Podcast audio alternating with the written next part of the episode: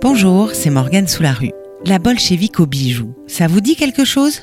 Derrière ce drôle de surnom ne se cache pas une collectionneuse de rubis au temps de l'URSS, mais une parisienne bourgeoise devenue la meilleure amie des ouvrières rennaises.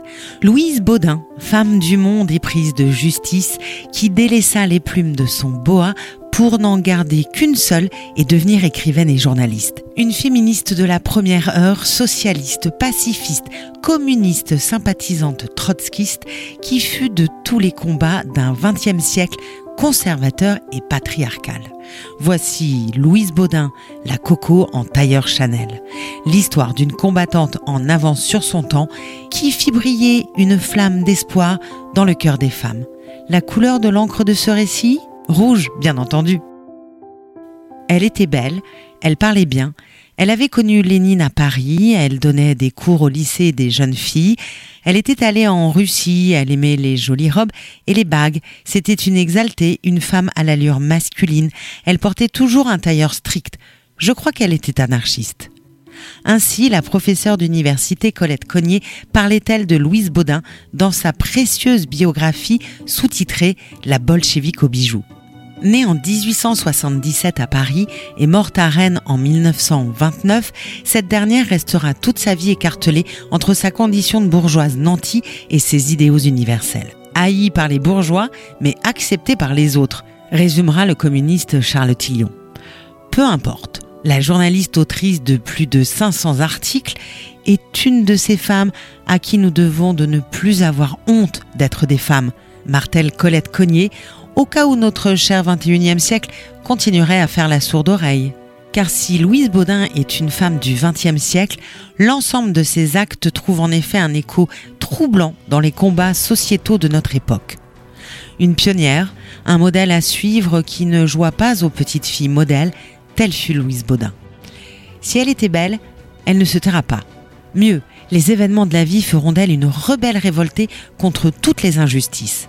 Comment a-t-elle pu alors basculer des promenades parisiennes sous les arcades du Palais Royal, parées de ses plus belles toilettes, à des envies de barricades en habits de sans-culotte la mèche fut peut-être allumée par son père, fonctionnaire évoqué pour avoir manifesté ses sympathies pour la Commune, ce mouvement insurrectionnel qui secoua Paris et la France en 1871. Ce même père qui l'éleva seul dans une maison sans mère et lui insuffla le goût de la littérature.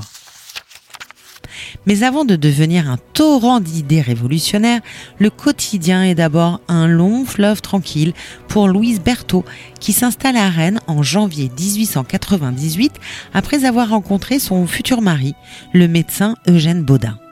Oui, la vie est belle au numéro 17 du quai Chateaubriand. Mais de la fenêtre du bel appartement, la réalité est beaucoup moins romantique. De là, la vue est imprenable sur la Vilaine cette purée pestilentielle qui porte si bien son nom. À en croire les touristes et même les journalistes locaux, les adjectifs manquent pour décrire l'indigence de la capitale de Bretagne. Dans cette ville triste, morose et renfrognée, l'odorat de la jeune parisienne a du mal à respirer autre chose que les effluves des parfums délicats. Elle déteste se faire mouiller par cette pluie obstinée et sinistre qu'on appelle crachat. Elle s'ennuie à mourir dans cette ville de 70 000 habitants nommée Rennes et comptant pas moins de 31 communautés religieuses. On comprend mieux pourquoi la capitale de Bretagne attendra 1906 pour se doter d'un lycée de filles. Le conseil municipal s'émeut par contre dès 1905 de la pénurie de maisons closes au nombre famélique de deux. Certes, ces messieurs peuvent toujours compter sur les services de 45 prostituées indépendantes. Dans cette ville de province, comptant 754 débits de boissons pour 76 000 habitants, Louise Baudin raillera ces hommes des cavernes et leur cerveau hermétique aux idées nouvelles en vogue dans la capitale.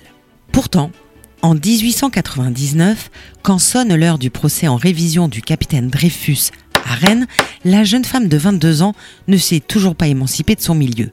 Elle n'hésite pas à déclarer sa haine de la République et son admiration pour l'antisémite Drummond.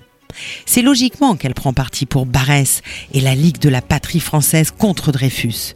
Elle ne le sent pas encore, mais le vent du changement a déjà commencé à caresser sa nuque dans cette ville si calme qui va devenir le temps d'un procès l'endroit le plus bruyant du monde. On ne dénombre alors que 11 familles juives dans la capitale de Bretagne, note Colette Cognier.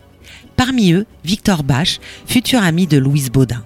L'austro-hongrois, l'enjuivé, le youtre, le professeur circoncis, celui dont on perturbe le cours parce qu'il est juif et enseigne la littérature allemande à la faculté des lettres de Rennes. Pendant ce temps, la vie continue pour Louise Baudin qui écrit Dès l'aube, dès cinq heures, j'entendais le battoir des laveuses, femmes du peuple qui venaient laver le linge de l'homme et des gosses avant le jour pour ne rien perdre de leurs heures de travail.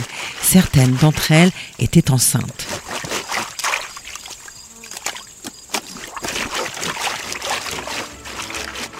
épouse et bientôt mère de trois enfants, la reinaise d'adoption lance un premier cri du ventre. Elle prend conscience de sa vocation et décide de devenir journaliste en 1912. Sa critique sera d'abord littéraire, publiée principalement dans les colonnes des Nouvelles Rennaises avant de devenir politique. On provoque un mouvement de curiosité parce qu'on est une femme et que les femmes de lettres sont encore une espèce rare en province, écrit-elle. Ces articles écrits par une femme cultivée et spirituelle ne laissent pourtant pas de piquer la curiosité. La journaliste rédige d'abord des récits enthousiastes sur la Bretagne. Devant les bigoudaines, elle pense à un Vélasquez. Elle contemple la mer écumante, secouée de rage, toute gonflée de fiel et soulevée de bave. Le calme avant la tempête quand elle prend fait et cause pour les prostituées. C'est le vice masculin qui est responsable des courtisanes, éructe-t-elle. C'est la pauvreté féminine qui est à l'origine de ce drame. Féministe, le mot est lâché, tellement infamant. Avec Louise Baudin, il deviendra fameux. Et d'une parole de femme à un bulletin de vote, il n'y a qu'un pas.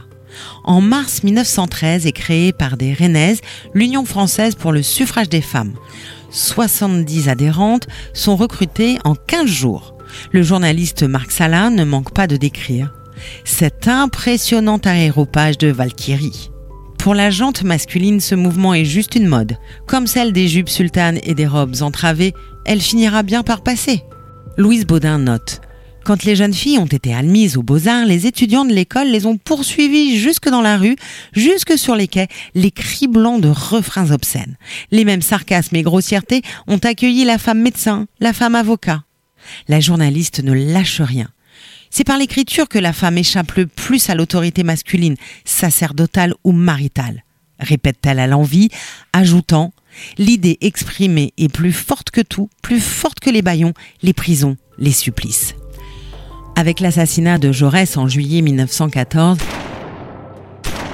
sa grande crainte de la guerre se matérialise. Les soldats s'en vont au front et l'angoisse gagne les civils. La féministe Louise Baudin sera également pacifiste. L'arsenal tourne alors à plein régime et se dote même d'une annexe à la Courrouze où l'on emploie les femmes à charger les obus à la mélinite. À un franc par jour, la paye est élevée. Le salaire de leur peau qui se colore dangereusement en jaune. Louise Baudin commence à exprimer la révolte des mères et des femmes à partir de 1916. Sa voix se mêle alors à celle des pacifistes et des socialistes internationalistes tels Clara Zetkin et à la plume des écrivains Stéphane Zweig et Romain Roland. Elle collabore au journal La France, aux Hommes du Jour et devient en mai 1918 rédactrice en chef de La Voix des femmes. La Parisienne, dont le fils est désormais mobilisable, n'écrit plus cette fois pour tenir une rubrique littéraire, mais pour s'engager dans le combat pacifiste. La guerre m'a orientée socialement, confirme-t-elle. La dame trace son chemin et 1917 arrive. L'année du chemin des dames, des mutineries et des grèves marquent le début d'une intense activité journalistique pour Louise Baudin. Je ne suis préparée à rien, déplore-t-elle. On nous avait élevés pour l'oisiveté, le mariage et le monde. La Parisienne n'aime pas les femmes de son rang. Les ouvrières de l'arsenal s'en vont chaque nuit, dans la pluie, dans la boue, dans le froid, tandis que vous dormez encore, bien douillettement, enfouis dans la tiédeur de votre lit lance-t-elle à ces dames privilégiées par la bonne fortune. La journaliste a choisi son camp, mais sa fraternelle sympathie pour les ouvrières de l'Arsenal se heurte à leur indifférence. Il faut donc continuer d'écrire pour que tout change, pour que les femmes prennent conscience de leurs responsabilités, de leurs droits et de leurs torts. Lors de la grève des midinettes en 1917, elle déplore la division des femmes. C'est la femme qui est la plus dangereuse adversaire du féminisme, regrette-t-elle. Complice de l'homme par ignorance, par timidité ou par routine, mais aussi par calcul, paresse, coquetterie, jalousie. Partout la femme est une louve pour la femme. Plus qu'une interprète du désespoir des épouses et mères qui voient partir leur mari et leur fils à la guerre, la militante Louise Baudin veut transformer le monde pour que ce conflit soit le dernier. Socialisme, suffragisme, pacifisme et féminisme forment désormais les quatre pierres angulaires de sa pensée.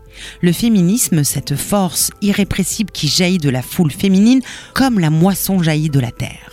La journaliste s'en prend au matador va-t-en-guerre Théodore Botrel et à ses chansons souillées de sang. Du procès de Caillot à la révolution russe, elle est censurée sans relâche. Mais la femme bâillonnée continue de s'exprimer. Elle partage le rêve pacifiste de Société des Nations du président Wilson, salue la chute du tsar de Russie. Éprise de Tolstoï et de Dostoïevski, elle nourrira bientôt une passion pour Lénine et Trotsky. 1918 se termine. La guerre est finie, mais la démobilisation n'est pas à l'ordre du jour. En France, on acquitte Raoul Villain, l'assassin de Jaurès. En Allemagne, on assassine la révolutionnaire Rosa Luxembourg. Louise Baudin multiplie les articles dans Le Populaire, La France, La Voix des femmes et La Forge. Militante insatiable, elle devient membre de la section rennaise de la Fédération socialiste d'Ille-et-Vilaine. Elle commence à collaborer au journal L'Humanité à partir de juillet 1919. Contre une loi anti-avortement, elle écrit ironiquement. Il n'y a pas besoin de s'inquiéter de l'alcoolisme, de la tuberculose, de la syphilis, de la misère, de l'épuisement des femmes, des hôpitaux infâmes, des taudis infects dans lesquels les femmes qui veulent bien être mères peuvent envier les lapines.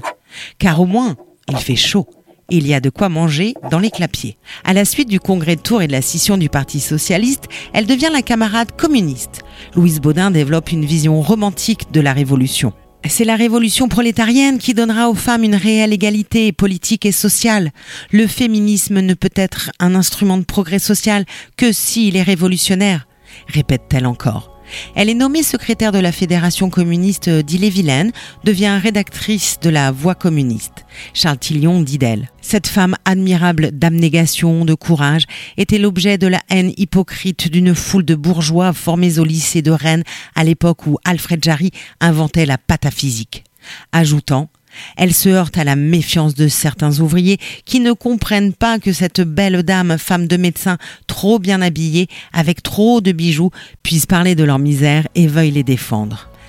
La bolchevique aux bijoux reçoit pourtant les militants chez elle, dans son bel appartement de la rue Lafayette, et continue son combat inlassablement, article après article. Plus vous voyez de luxe dans les magasins, plus il y a de misère dans les ateliers qui sont derrière, prévient-elle. Alors que la Roure est occupée, Louise Baudin craint une nouvelle guerre. Au sein du Parti communiste, l'épuration a commencé et les journalistes sont qualifiés de bourgeois. La pacifiste devient belliciste et ces années auront raison de ses espoirs utopiques. Le féminisme, le suffragisme et l'antimilitarisme ne sauraient changer le monde sans le communisme et son implacable organisation. Louise Baudin meurt épuisée et amère le 3 février 1929 à 52 ans. Ce jour-là, l'Ouest éclair préfère s'attarder sur l'élection de Miss Hongrie.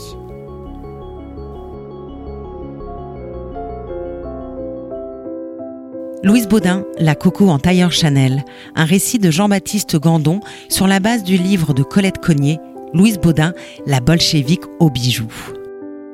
C'était Morgane sous la rue. Je vous dis à bientôt pour un nouvel épisode de Raconte-moi Rennes, votre série de podcasts sur l'histoire de notre ville.